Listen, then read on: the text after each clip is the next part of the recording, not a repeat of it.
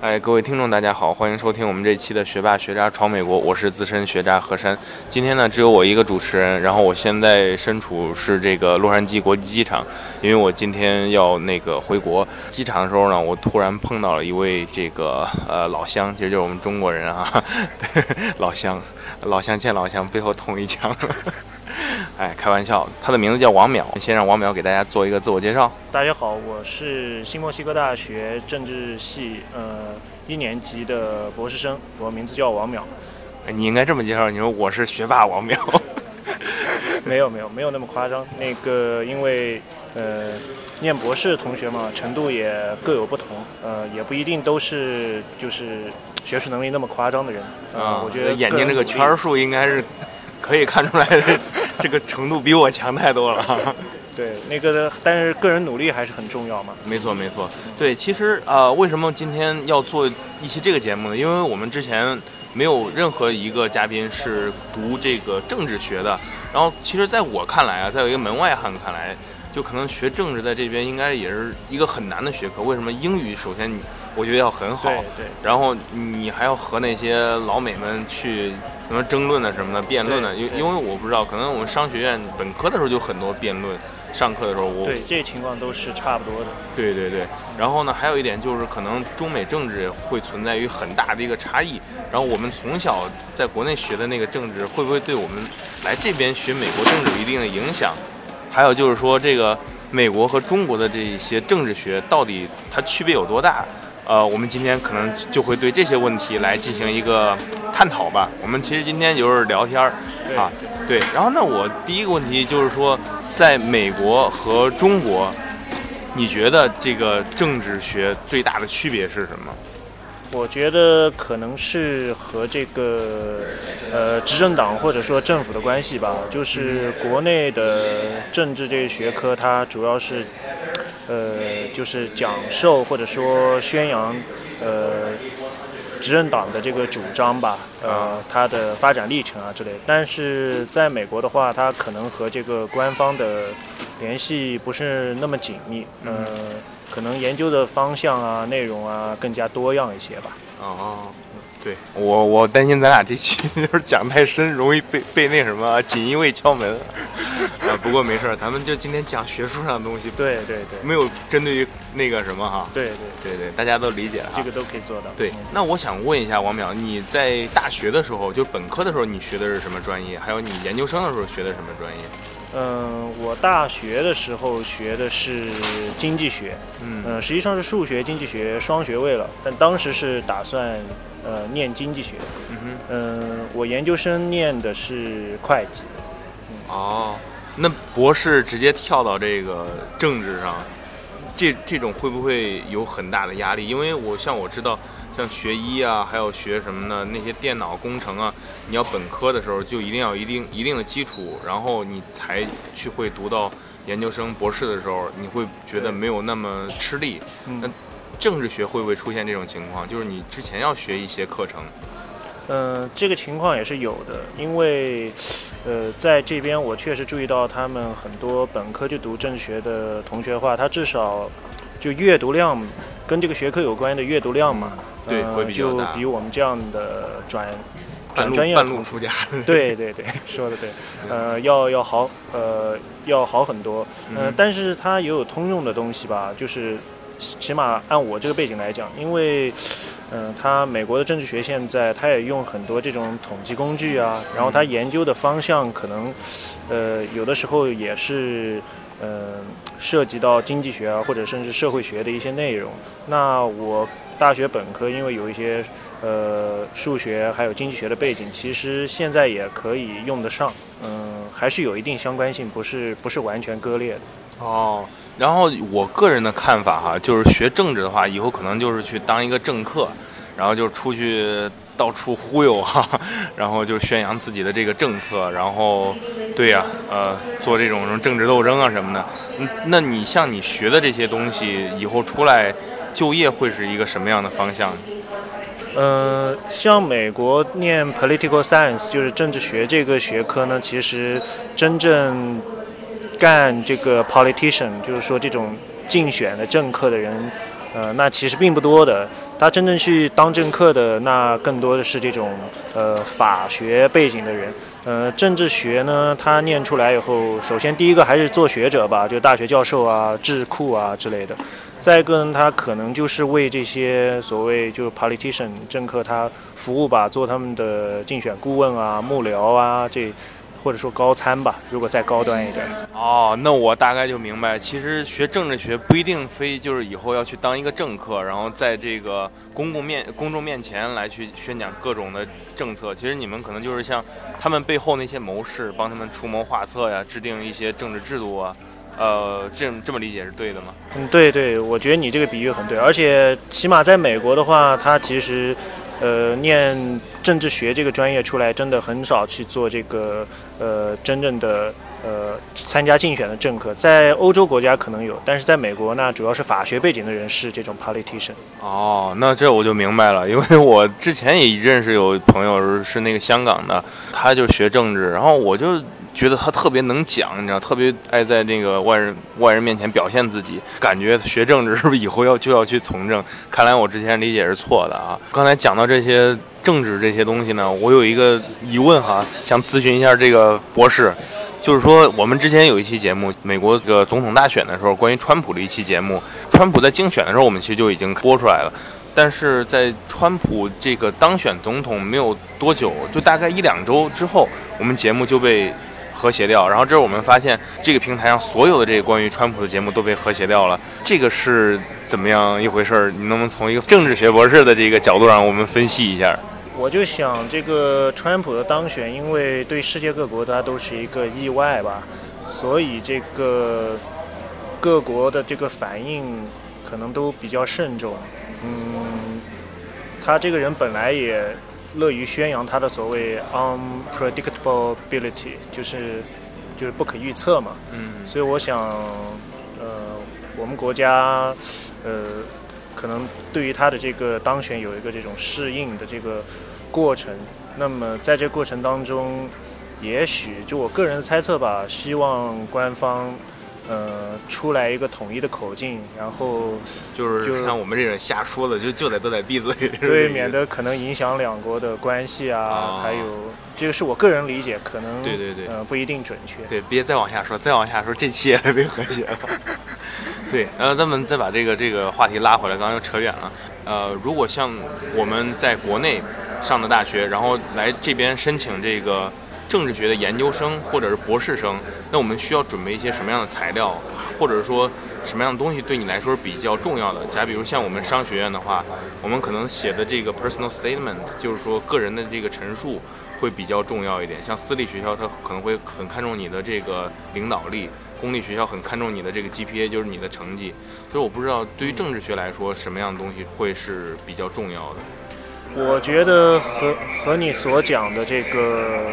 呃，商学院其实也有很多类似之处吧。就是第一还是 GRE 吧，因为政治学它是社会科学嘛，它对 GRE 的分数要求比较高。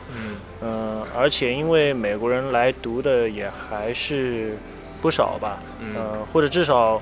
呃，国内和他们比这方面就没什么优势，所以 GRE 首先是一个比较大的难点吧。嗯呃，其次你说的这个 personal statement，还有像作为研究生的话，还有个 essay，如果是博士的话，那叫 research plan。呃，这些文书都是比较重要的。我觉得文书呢，嗯，可能最主要还是写出自己的特点吧。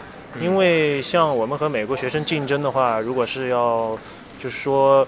修辞啊，这些，呃，想胜过他们是比较困难的，因为毕竟不是这种 native speaker。但是我觉得写出自己的特点，联系自己的文化背景，呃，国情，呃，能把这个故事讲好的话，呃，我觉得还是能够吸引这个，呃，录取的呃相关人员，因为他美国大学他。呃，也强调一个多样性嘛，diversity。呃，特别社会科学的话，这呃这一点他们招生的时候也会考虑。所以，如果能把自己的故事讲好，我觉得都是好的。对对对，其实这点我也想给大家多科普一下。像我们在这边写作文呢，什么，包括本科也是，我们写作文呢，写论文呢，包括写这些 research paper，就是像呃，这个应该叫论文的。对。对，写论文的时候，我们教授其实很看重的是你的想法，而不是说你这个。就是你的修辞，或者是当然那些都是很基本的东西，你语法不能错，但是你也可以不像国内你要用非常华丽的这些词藻，然后去修饰你这篇作文。你只要思想很对，然后逻辑很正确的话。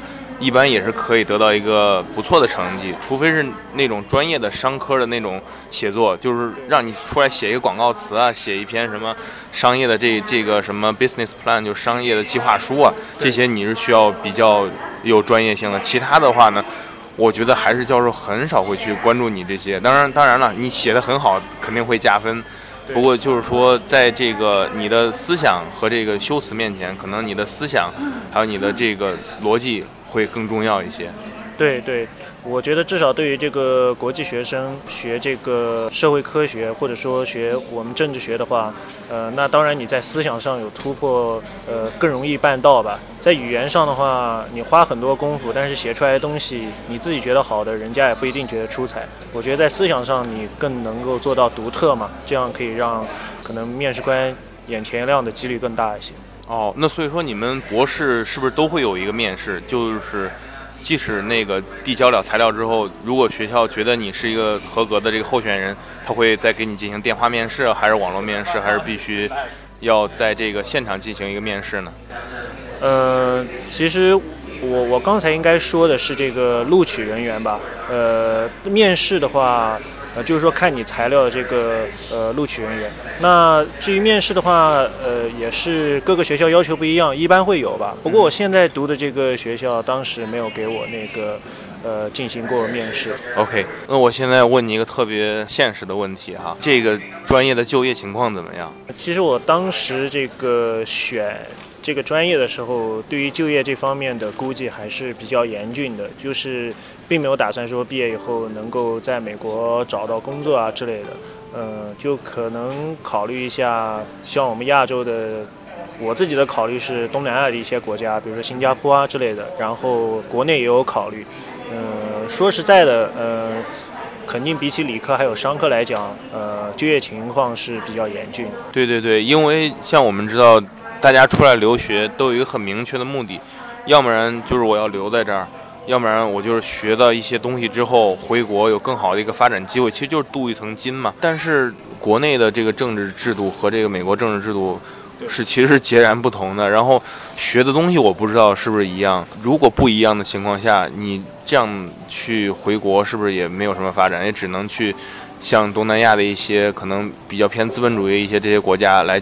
给他们进行一个这个像当一个大学教授啊，来传播这种西方的先进的这个政治制度或者政治思想呢？我觉得，呃，首先就在美国来看的话，现在这个它整个社会科学啊，嗯，就是本来就是毕业生的供给远大于这个，呃，这个市场的需求的，所以整个社会科学都算比较难找吧，政治学也在其中了，嗯。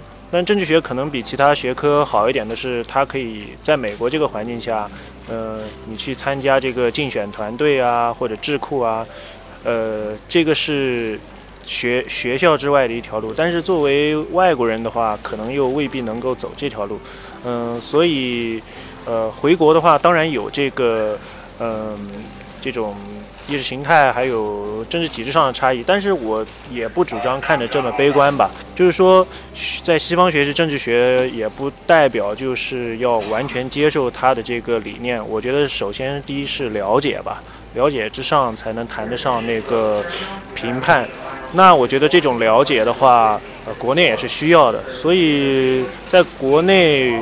作为一种客观中立的介绍，呃，我觉得这种这方面的需求也是有的，只是说有的时候这个如何把你这个学科的特点和这个官方的这个容许这个界限做一个这种调和啊，可能要有一个摸索的过程。但我觉得这种可能性还是存在的，即便是去东南亚国家，因为那些国家它的发展模式和特别新，比如说新加坡吧和。西欧、北美其实差异也很大，所以人家也未必会把美国的东西都当做什么宝典啊之类的，人家有人家的看法。我觉得作为社会科学的话，和自然科学有相通之处，就是第一还是应该客观中立嘛，先把这个东西讲清楚了，再呃事实讲清楚了，再呃表达自己的观点。说的特别好，其实我听到你讲这些之后，我就突然能感觉到，在这边上本科或者上研究生，还有上博士，其实是完全不一样的两条路。可能我们上本科、上研究生就有一个怎么说呢，很明确的目的，我要找工作，我要赚钱，我要让我这个投资到这个教育里面的这个资金赶快回流回来，然后你知道，让爸妈过上更好的生活，可能有这个思想。但是可能就是真正到博士的时候，你就会有自己的这个思想，你要在一定的这个领域里面做到一定的突破，这点我觉得真的是挺大的不同的。如果真是来这边读博士之前，也一定要有一个思想准备吧，一定要知道这条路到底是不是你想做的。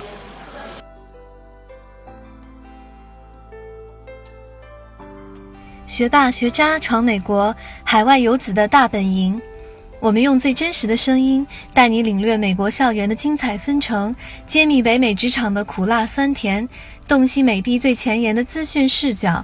不管你是学霸还是学渣，我们期待和你一起成长，一起寻梦，一起闯美国。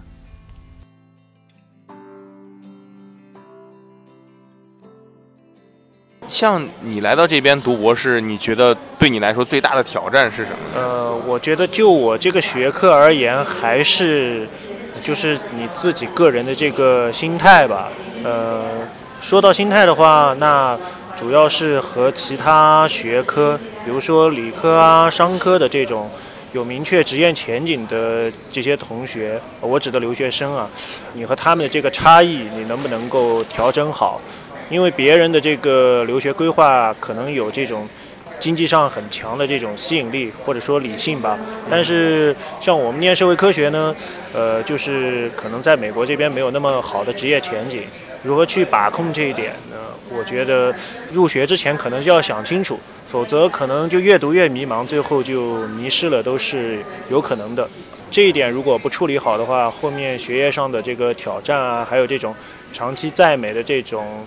呃，本身的心理障碍要克服啊，呃，我觉得都无从谈起的。所以我觉得，就是一来要把自己这个可能求职啊这方面的包袱放下吧，就先，呃，就我们社会科学来讲的话，先把呃学自己学术上的事情做好，先关注就是眼前的这些学术上的挑战吧。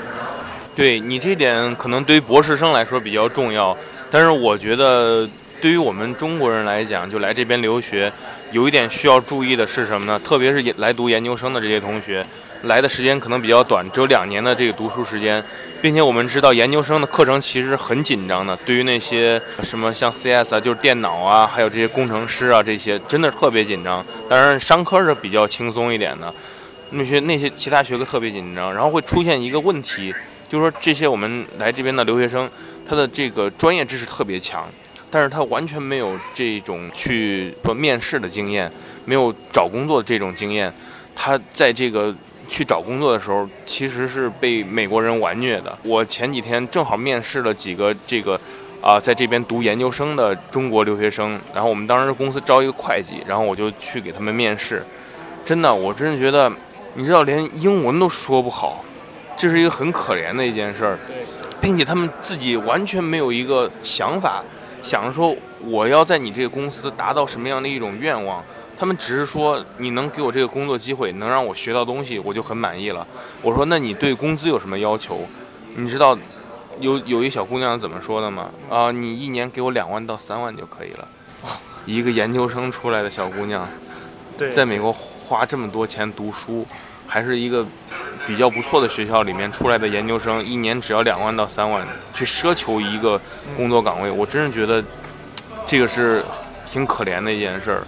所以说，我的理解是，就算大家平时这个上学再苦再累，也一定要花一定的时间去做一定的这个 networking 或者 social，就是出去打开你的这个人际关系的这个网络。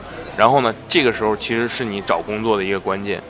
因为我去找这个会计的时候，就只是在网上登了一个广告，一天五六十封的这个就是 resume，就是这个简历就已经邮寄到我这儿，但是我不可能一很认真的把每一个读完，所以说呢，这个时候只是挑重点的那些去读。我当然我自己有偏心，我希望能找一个中国人来我们给我们做会计，所以说我就把所有的中国人简历都挑出来仔细读了一遍，然后给几个人来面试。但是这个时候真的就发现大家大多数人根本就没有这种面试的经验。当然，这时候你再去面试美国人的时候，你就会感觉到很大的差别。对，这个我觉得我的观点和你观点不太一样的，嗯所以说我也不知道是不是博士生就可以先专心一个你的课题，然后毕业之后再去找工作。哎，因为我不知道你们这个 H1B 呃可以给你们几年的工作时间。呃，其实我呃就是想强调一下，我刚才所讲的主要还是我们这种文科博士啊，就是本来在美国你呃就业前景也不是那么明朗的，我就主张呢先把学术上的事情做好。但如果商科理科，其实我也说不上话吧，因为其实并不是了解那么多。然后至于说你说的签证问题，我现在拿的还是学生签证嘛，就是这种一次五年的这种多次往返学生签证，像。H-1B 的话，那也还是得以后在这边毕业以后找工作的时候，可能再去办。所以大家其实还是在一个起跑线上吧。哦，那对，那像你们这个 CPT，就是毕业之后给你们这个工作时间是一年还是三年？对于博士生来说？哦，这一点其实我还没有了解的特别详尽，因为像我刚才讲，我现在主要是呃关注学术上的事情嘛。嗯，明白了，明白了。对，其实王淼是一个一看上去就是一个非常学术的一个人啊。那你当时是怎么样喜欢上这个政治学的这个领域的呢？可能就是一种就是人成长过程当中。生长出来的这个兴趣吧，就是早些时候也是比较粗浅的，就是看新闻吧，然后就觉得这类的新闻好像比较能够引得起兴趣，然后就去看一些谈话节目啦，然后再去找自己找一些文章或者书来看，就一步一步这么积累吧。嗯，但是把它作为专业的话，其实也是经历一番挣扎的，因为。呃，就像我前面说过，这个职业前景的问题，那对于每个留学生来讲都是比较现实的。呃，那就我个人来讲，最后还是选择呃兴趣第一。但是其实我也完全可以理解，呃，那有的同学，呃，他们把职业前景看得更重，这个呃是个人情况不一样，嗯。呃，不能一概而论的。此外的话，我想补充一点，就是刚才你说的找工作的问题。呃，有的同学可能学校还可以，但为什么就是在职场上，呃，一进入就碰壁？那我就想，可能学校的资源也没完全利用吧。我之前因为读过。读过一段商科，那我自己的感觉就是，你读商科的话，你光是课本放上的那些内容，那对你找工作是不够的。学校一般会提供很多这种 workshop 啊这种机会，呃，这些机会其实重要性不亚于这个呃正正式上课的，应该尽可能都去参加。然后像研究生，因为时间比较短，第一年的暑假一定要好好利用，能够找到实习机会。那后面你找工作啊这些，呃，自然就有一个很强的这种，就是自己的经历吧，嗯，所以我自己补充一点的看法就是这个。但是当然隔行如隔山了，因为毕竟现在自己不是这个专业的，所以可能也没有更多的更好见解。没错没错，可能就像你说的这些社会科学的这些学科，像可能社会学呀、政治学呀，还有比如说像心理学啊，也可以归于。归于这方面吧。哦，对，其实这方面很难去找实习，因为可能就是做这些调查研究，然后写论文呢，写什么的比较多一点。确实也是，啊，像我刚来美国的时候，我也是有一个姐姐在伯克利读的社会学，也是学学出来之后，毕业之后 也是找不到工作，后来他又去学了一个会计，然后才拿到一个这个证书，才找到了一个跟会计相关的一个工作。真的，如果大家是学社会科学的时候，一定要谨慎一点，想清楚你的这个就业前景，还有就是你和你自己内心的一个意愿。